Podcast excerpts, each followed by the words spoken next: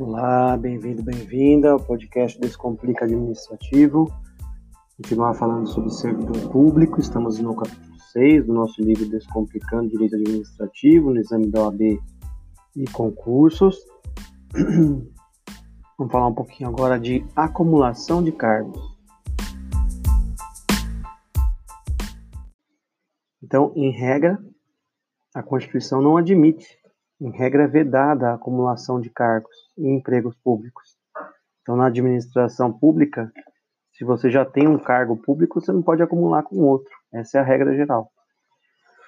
Entretanto, a Constituição traz algumas exceções. Né? Isso que é preciso saber para as provas. Vamos lá. Quais são as hipóteses em que, excepcionalmente, eu posso acumular cargos em empregos públicos? Vamos lá.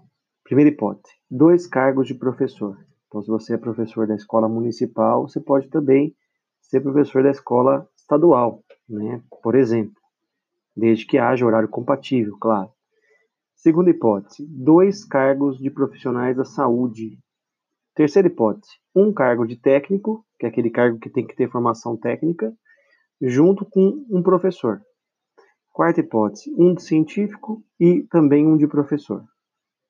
Quinta hipótese, um de vereador com um cargo qualquer efetivo, desde que haja horário compatível sempre.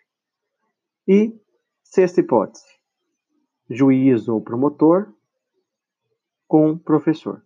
Essas são as hipóteses em que a Constituição admite qualquer tipo de acumulação, tá? Depois a gente vai aprofundar a questão do, do mandato eletivo, mas já queria colocar nesse grupo aqui essas situações. Então, duas observações importantes sempre que for acumular, tem que ter comprovada a compatibilidade de horários. Primeiro requisito.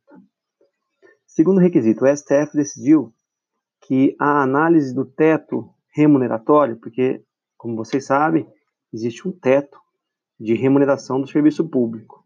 E essa análise do teto, quando há acumulação de cargos, ela deve ser analisada individualmente, para cada um dos cargos, e não para é, para o somatório dos cargos acumulados, o que favorece para o servidor.